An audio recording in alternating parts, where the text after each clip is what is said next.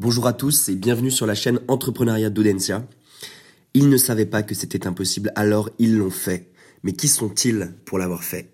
Nous sommes Inès Cara et Théophile de Cessel et aujourd'hui nous avons le plaisir d'accueillir Hubert de Boisredon, cofondateur de Contigo et actuel PDG euh, d'Armor qui est venu partager, enfin nous sommes venus à lui d'ailleurs, afin qu'il partage avec nous son expérience d'entrepreneur et de dirigeant.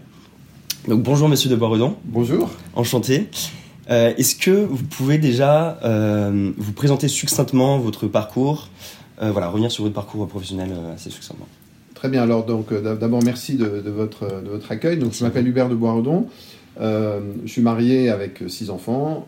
J'ai démarré mon parcours après l'école HEC. Je suis parti au Chili en coopération, euh, souhaitant en fait donner du sens à, à mes études. Euh, J'ai travaillé dans une banque de développement et après avec un camarade d'HEC, nous avons créé une des premières banques de microcrédit euh, d'Amérique latine, inspiré de Mohamed Yunus, qui est, le fondateur de la Grameen Bank et qui est devenu depuis prix Nobel de la paix.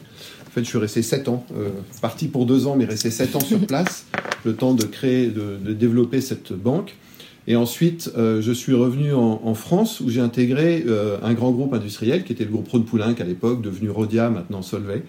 Donc ça a été l'expérience de 11 années de, de responsabilité de marketing industriel, d'un centre de profit euh, dans, une, dans une entreprise mondialisée. Parce que je- ça m'a donné l'occasion de partir pour le Japon pendant deux ans, puis Ok. Hong Kong pendant quatre ans, avec une responsabilité sur l'Asie-Pacifique. Mon dernier poste, c'était d'être euh, euh, directeur des ingrédients pharmaceutiques euh, du groupe Rodia, donc aspirine, paracétamol, etc. Et puis en 2004, euh, j'ai eu l'opportunité de prendre la, la responsabilité d'Armor, qui est une ETI industrielle, euh, qui est aujourd'hui leader mondial dans les consommables d'impression pour imprimer les étiquettes code barre. À peu près, quand vous voyez un- une étiquette code barre, sachez qu'en Europe, à peu près 6 sur 10 sont imprimés par un consommable fabriqué par Armor. D'accord.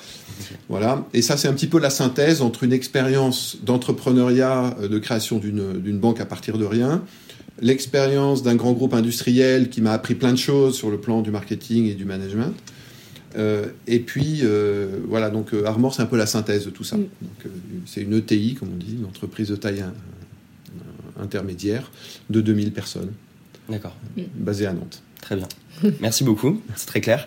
Euh, est-ce que- Qu'est-ce que pour vous, du coup, au regard en même temps donc de juste de votre expérience de Contigo et enfin plutôt on va rester sur Contigo pour l'instant donc la Oui, première euh, donc effectivement la banque de microcrédit que vous avez créée euh, au Chili. Euh, Qu'est-ce que pour vous du coup être un entrepreneur en fait Ouais. C'est assez large donc c'est assez compliqué comme question mais C'est une bonne question. Euh, pour moi, être entrepreneur, c'est d'abord euh, être, euh, être habité par une vision de s- de- d'une conception du monde et de ce qu'on a envie de faire. Euh, donc, c'est avoir un projet en soi. On pourrait dire avoir un rêve et être prêt à se mobiliser, à prendre des moyens pour le concrétiser. J'allais dire euh, sans, sans euh, comment dire, sans avoir peur, euh, sans négliger son temps et être prêt à prendre tous les moyens pour le concrétiser en partenariat avec d'autres. Voilà. Dans l'entrepreneuriat, il y a cette dimension de, de, bah, vouloir donner de soi pour concrétiser un projet. D'accord. Ok, très intéressant.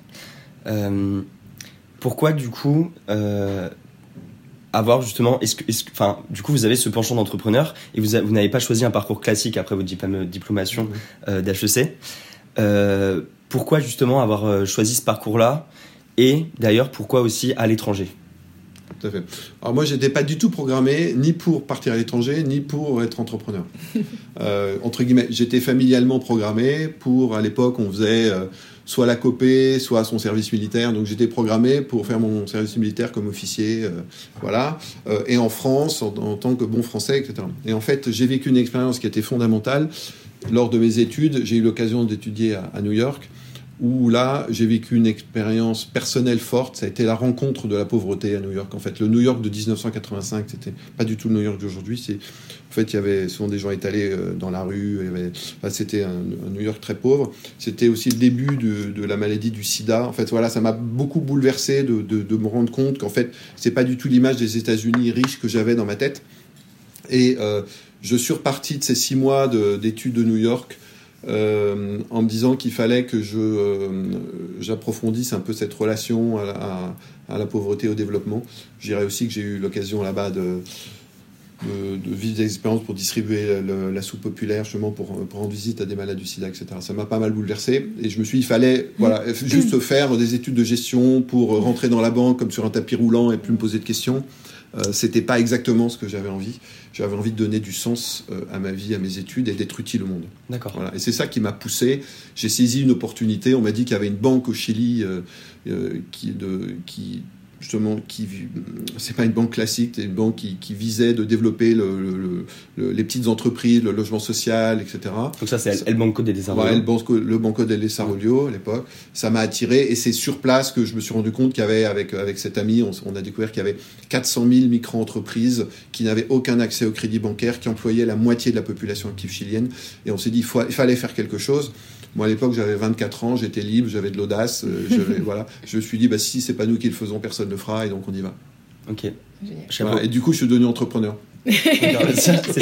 Et, est-ce que ça veut dire, euh, avant même d'arriver au Chili, vous, avant de, découvrir justement qu'il y avait ce besoin de faire des microcrédits, euh, est-ce que vous saviez que vous alliez créer là-bas? Non. Ou pas forcément. Donc, non, je, je, suis parti. En fait, c'est, je crois que j'étais à l'écoute de mes, de mes désirs, en fait. Hein. Le premier désir, c'était euh, de donner du sens à mes études de gestion. J'enviais les médecins qui pouvaient aller en Afrique, mm. s'occuper euh, des Africains pauvres, etc. Puis je me disais, quand on a fait des études de gestion, entre guillemets, on est condamné à ne viser qu'à gagner le plus d'argent possible et sans se poser de questions. Et là, je me suis rendu compte que non, en fait, on pouvait, avec des études de gestion, être utile pour les autres. Et donc, c'est ça qui m'a poussé à partir au Chili. Et euh, je dirais que c'est sur place que j'ai, je me suis rendu compte qu'il y avait un besoin criant et que bah, pour le combler, il fallait entreprendre. D'accord. Il fallait oser. Est-ce que, euh, donc vous avez dit, c'est à ce moment-là que je suis devenu entrepreneur, mais est-ce qu'il y a un événement un peu particulier ou je sais pas, ou peut-être un, ressenti ou une émotion ou quelque chose qui a fait que vraiment à un moment précis, vous avez eu justement ce sentiment de devenir entrepreneur ou est-ce que pas forcément euh? Il y a deux moments. Euh, il y a le moment où qui a été la rencontre d'un entre guillemets d'un pauvre dans la rue qui mendiait et, et, en parlant avec lui, euh, c'est d'ailleurs avec une fille qui est devenue ma femme après, hein, euh, on était, euh, on, s'est intéressé à lui et on s'est rendu compte qu'en fait, on disait mais t'as pas envie d'entreprendre, mais si si, je pourrais vendre des chocolats, je pourrais vendre, je pourrais vendre des, produits dans la rue, etc. Mais j'ai pas d'argent, etc. Et on a fait ce, pari du premier crédit en disant mais écoute on a calculé qu'en fait, avec euh, même pas 100 euros, en fait, il pouvait euh, développer une activité euh, incroyable qui, faisait qu'il voilà, il s'en sortait. Et donc, c'est lui qui nous a poussé en fait à, se dire mais il faut créer cette banque. Donc, c'est une rencontre. La deuxième rencontre, ça a été quand avec cet ami d'HEC, on est, on est revenu en France pour chercher des fonds.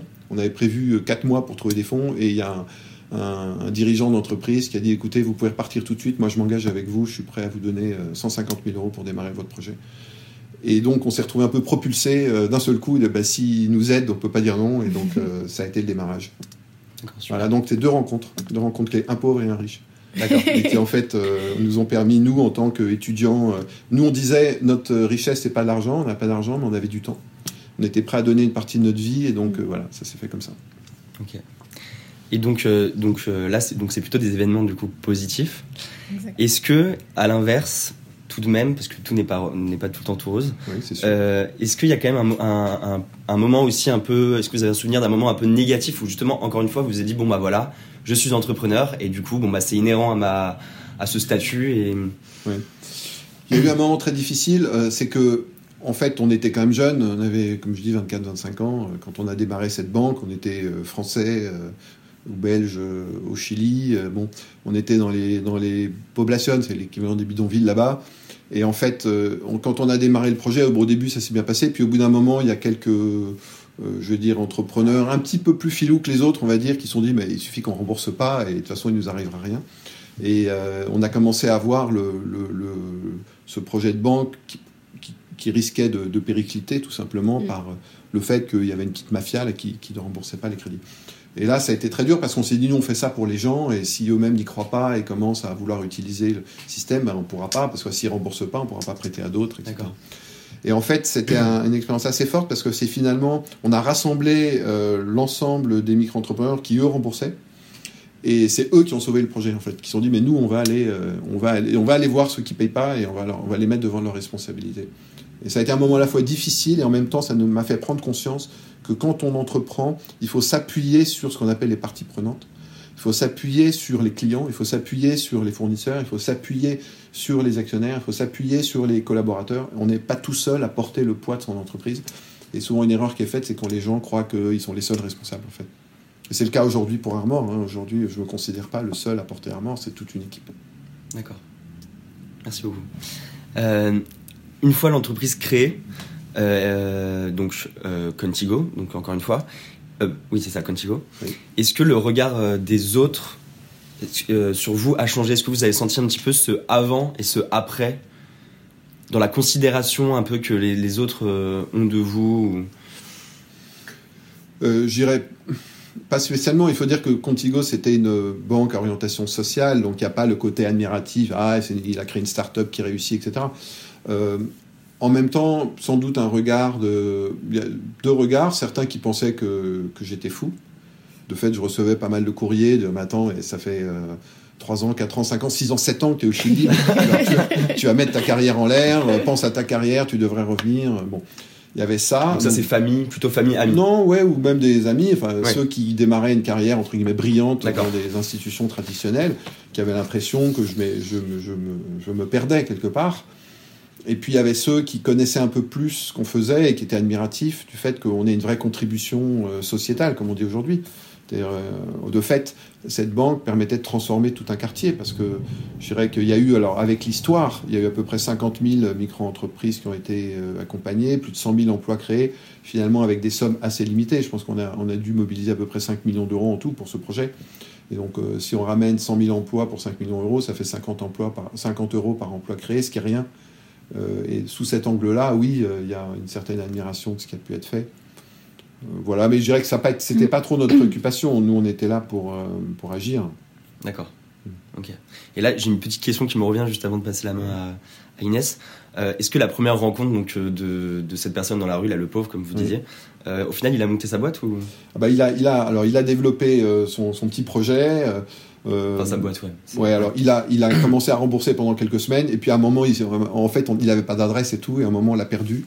Mais ça a, été, ça a été un décleur. Mm. Ça nous a aussi montré bah, qu'il fallait organiser les choses, structurer, et c'est comme ça qu'on a, on a développé donc, euh, une fondation qui est devenue euh, voilà, un peu une, banque d'une certaine manière. Mm. Génial. Euh, à présent, on va un petit peu s'intéresser à la dichotomie entre justement le statut de, de dirigeant et celui d'entrepreneur. Euh, donc au regard de, vos diverses expériences et notamment, euh, je me focalise encore un peu sur, Contigo, euh, avez-vous senti justement le passage d'entrepreneur à celui de dirigeant? Parce qu'en 7 ans, j'imagine que des choses ont bien entendu changé. Est-ce que vous vous êtes donc un jour réveillé en disant aujourd'hui je suis dirigeant et plus seulement entrepreneur? Oui et non, c'est-à-dire que en fait, quand on démarre un projet comme ça, on est entrepreneur dans le sens.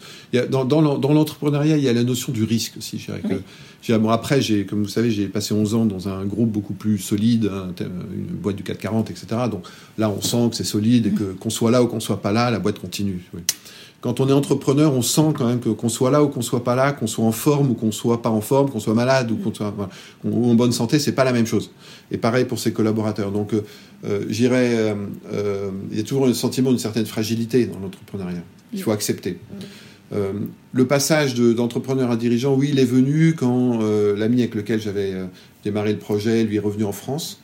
D'un seul coup, de sentir que j'étais seul, et, là, il fallait diriger. Et puis il y avait une équipe d'une vingtaine de personnes.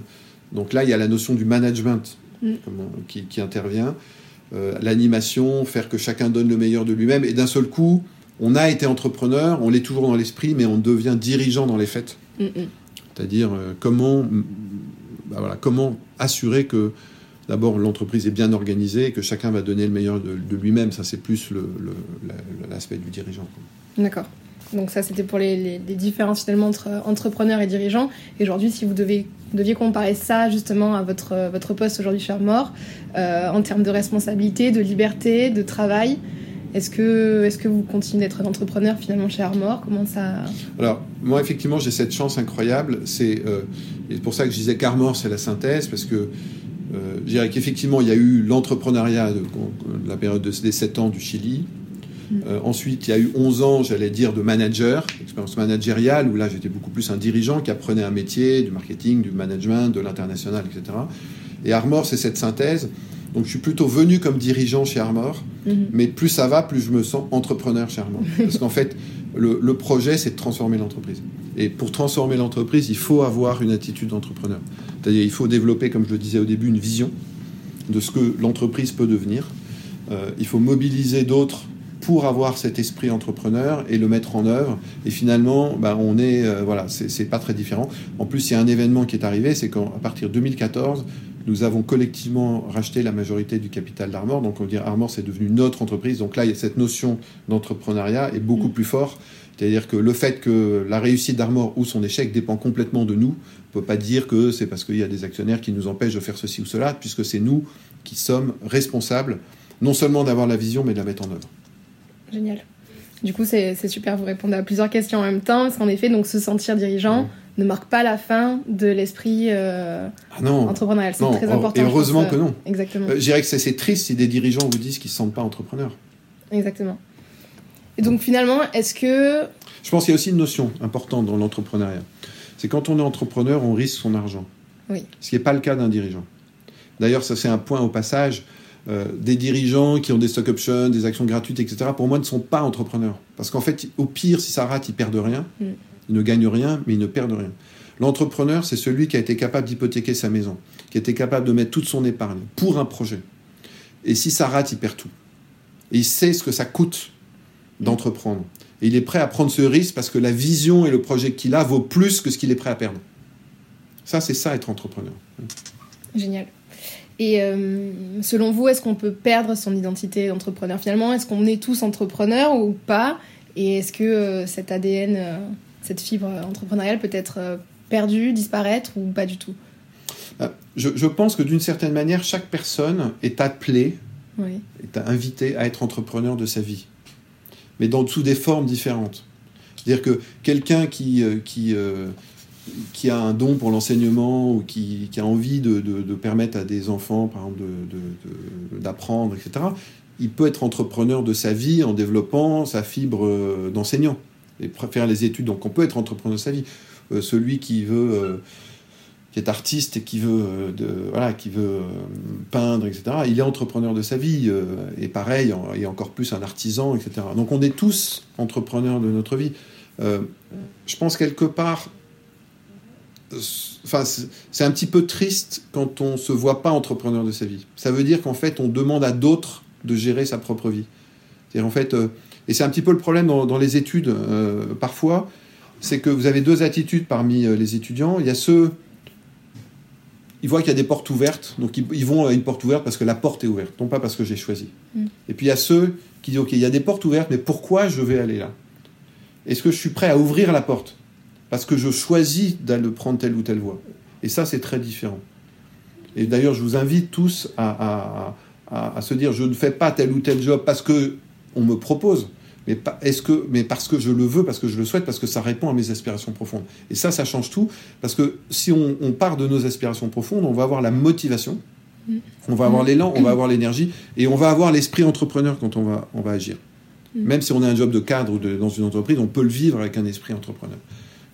Et puis après, il y a cette, euh, cette chose qui apparaît de plus en plus, qui est, qui est positive, ce qu'on appelle l'intrapreneuriat, c'est-à-dire comment être entrepreneur à l'intérieur de structures classiques. Et je pense que c'est ça que j'essaye de développer chez Armor aussi, c'est que chacun soit un intrapreneur, se sente pleinement responsable de, de, ce- de ses projets et propose de les mettre en œuvre et, et le fasse sans attendre que le chef, entre guillemets, euh, lui dise fais ci ou fais ça. Bien sûr. Bien sûr. Il faut être force de proposition. Euh, du coup, vous avez également répondu à la question, donc placer le, le sens au centre de, de toutes nos décisions finalement et de savoir euh, euh, choisir une, une, une voie, un, un parcours professionnel en fonction du sens que l'on peut y donner. Et c'est la motivation première finalement pour, pour prendre une décision, je pense. Mm. Euh, Ouais, le sens, c'est le moteur. La vie est trop belle pour qu'on passe à côté. Exactement. Mm.